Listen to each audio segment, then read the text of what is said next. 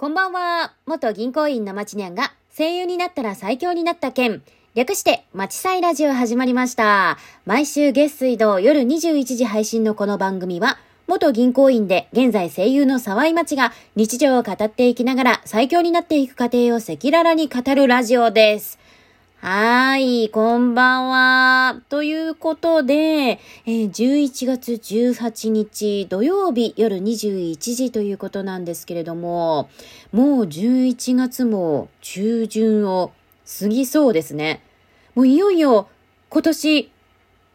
2023年が1ヶ月半でもう終わっちゃいますよ、皆さん。もう早いですね。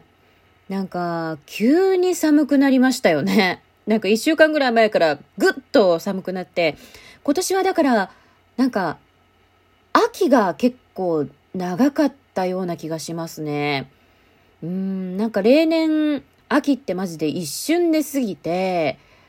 あれ？秋服着てなくね？っていう感じだったんですけど、今年は意外と秋服も楽しめたかなっていうふうに思いますね。うん。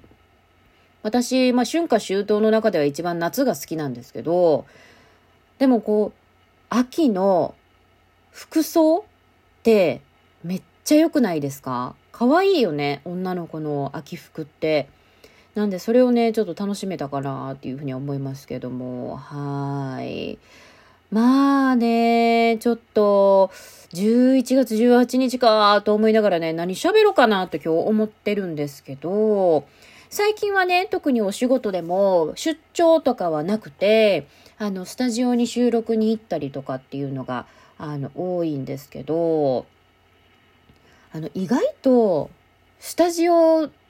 て、まあ、東京のお話ですけどね、いろんなところに点々とあるわけですよ。え、こんなとこにもスタジオがっていうのが実はいっぱいあって、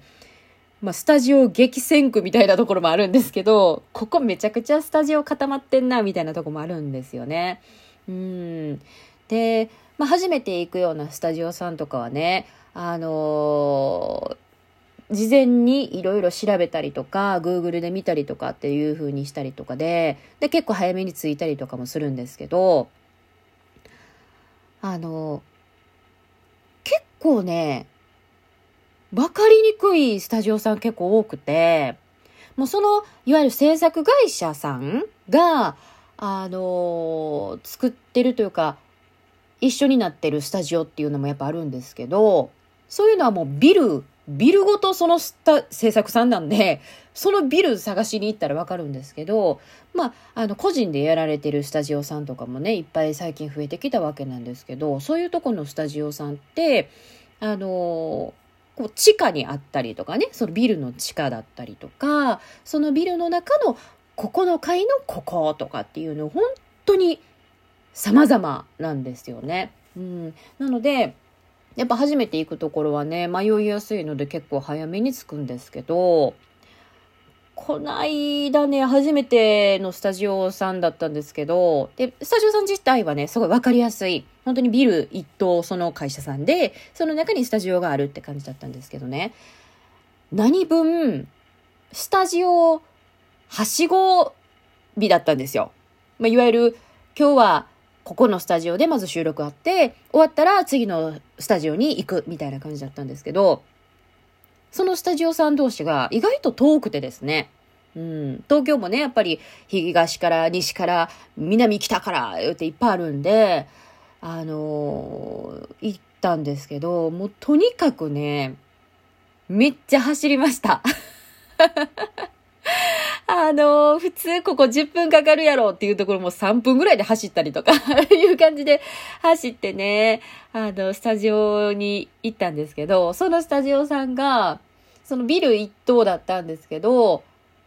ビルがまず2個あって、で、まあ、隣にこう並んでたりするんですけど、え、どっちのビル？みたいなふうに思ったりとか、ビル両方ともそのスタジオさんでは間違いないんやけど、どっちかのビルにその MA 室、いわゆる編集室とか、あの収録するお部屋っていうのがあるんですけど、え、どっち？みたいなので、ちょっと一瞬迷って、まあ、なんとか、あの、行ってね、ご挨拶して収録を始められたんですけど、でももう、息も、あ、もう、はあ、はあ、お疲れ様です、みたいな、もう、なんとか到着しました。はあ、よろしくお願いします。沢井と申します。はあ、とか言いながらもすぐスタジオに入って、じゃあ、よろしくお願いしますって、やっぱすぐ始まるわけですよね。うん。だからもう、向かうまでの電車だったりとか、その道すがらにもうアップはもうできてるわけですけど、走りながらね。で、今日収録する内容をちょっと考えながら走ってね、向かったりとかしてたわけなんですけども、いや、でもね、なんとか収録もそれで、あの、終えることができましてですね、もうでも、はあはあ言いながら、収録のね、ブースに入って、な、よろしくお願いしますって言って、入ったからちょっともうドキドキしてて、気持ち大丈夫かななんて思ってたんですけど、でもまあ終わった後に、あのディレクターさんご指示いただく、まあ、監督みたいな方ですよね。そういった方とか、まあ、クライアントさんももちろん同席して聞いてくださってたんですけど「いやーよかったです」ってすごいあのご満足いただけたみたいで「ああもうほんまよかったな」と思いながらあのスタジオを後にして帰ってきたわけなんですけどやっぱりこう何て言うんでしょうね。バタバタな一日になることってやっぱ結構多くてそういう感じであの同じスタジオさんでお仕事するっていうよりもいろんなこうスタジオさんに行ってそこで収録するのでその移動とかがやっぱ結構多くてでそのまあ収録してたらですねご飯食べる時間もやっぱ取れなくてその移動の時間とかにパクッとご飯食べたりとかご飯っていうかパンかとか食べたりとかしてねあのするんですけどちょうどその日もねあの、お昼またいでの収録がガーツッと続いて、で、それが終わってから別現場に行くって感じだったので、食べる暇がないな、みたいな感じだったんですけど、その一つ目の収録の時にディレクターさんが買ってきてくださってたパンをね、あの、いただいて、もうなんとかそれをいただける時間があったんで、ギリギリセーフだったんですけど、やっぱり我々声優とかね、ナレーターというのは、あの、マイク前でこう演技とか収録とかするわけですけど、些細な音がね、全部もちろん乗るんですよね、マイクに。お腹の音だとか、鼻が鳴ったりとか、喉が鳴ったりとかね。あとはまあ服の、あの、擦れた音とか、カサカサする音とか全部乗っちゃうので、なので、そういうちょっとでもノイズになるもの、ノイズになるものっていうのは、極力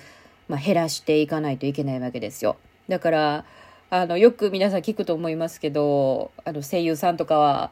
あの服を買うのに可愛いかどうかももちろん重要ですけどカサカサ言わないかなとかっていうのを調べて購入するみたいなもうまさしくその通りでちょっとでも動いてカサってしたらね収録の邪魔になってしまうのでそういったところも気をつけなきゃいけないんですけど、いや、でもその日の収録はね、だからお腹もね、パン食べてなんとかギリギリ間に合ったんですけど、もうでも収録の本当に最後の方、収録終えて、じゃあ、チェック入りますみたいな感じで頭からこうチェックをしてくださってる時とかはもうお腹グーグー泣いてて。いや、これ、収録まだもうちょっとあったら乗っちゃったぞっていうぐらいね、なっちゃってたんで結構シビアな戦いが行われてるわけなんですよ。うん、でやっぱりねそういうディレクターさんたちも気を利かせてくださってその差し入れだったりとかそういったパンだとかお菓子だとかっでも飲み物ジュースとかお茶だとか水だとかっていうのも皆さんすごく気を使ってくださってご準備をしてくださってるんですよね。もうそれがどんなにありがたいことかっていうのをね 本当に最近また身に感じたものだったのでうーん実はそういう戦いもあるんやでという話をね今日しちゃったんですけどうんまあ、知られざるところとか、まあ、結構皆さん最近こういうお話はしてるんで聞いたことあるかもしれないですけどうんだからそういう意味ではねこうちょっとつまめるものとかっていうのはすごく助かりますよね。うんとかまあその早めにスタジオさんの方にねあの行ったりとかするんですけどそれの前にこう食べられるカフェとかご飯屋さんとかここおすすめみたいなのがあったらもうぜひ教えてほしい。なんか長いができるカフェとか新宿やったらこことか、うーん、もうね、困窮してます、いつも。うーん。いやでもね、なんかこういうスタジオの話とか、うん、もっともっとやっていきたいな、中身の話とかね。うん。なんか我々声優とかナレーターとかもね、一人で作ってるわけではもちろんなくて、いろんなそういうスタッフさんとか、あの、脚本家さんだったりとか、クライアントさんが一生懸命作っていただいたものを、最終、まあ、声に乗せてお届けするっていうところで、あの、同じ、こう、スタッフ陣というか、うん、作っていく仲間やと思うので、本当にお互い助かっているなっていう部分があるなーって思いましたので、あの、聞いていただく皆さんもね、ああ、そういう風なこともあるんや、みんなチームで頑張ってんねやなーっていうふうに思いながらね、また聞いていただくと、見ていただくと、違うものも見えてくるのかななんて思ったりしたので、うーん、そういうところをちょっと今日はお話をさせていただきました。うん。いや、なんか一人やとね、こういうちょっとじっくりした話になりますね。今日はちょっとね、あの、事務所の森中もね、あの、いなかったんですけども、また、あの、いろいろ二人でお話をできればなと思っております。ではね、あの、週末皆さんゆっくり休んでくださいね。じゃあ、またねバイバイ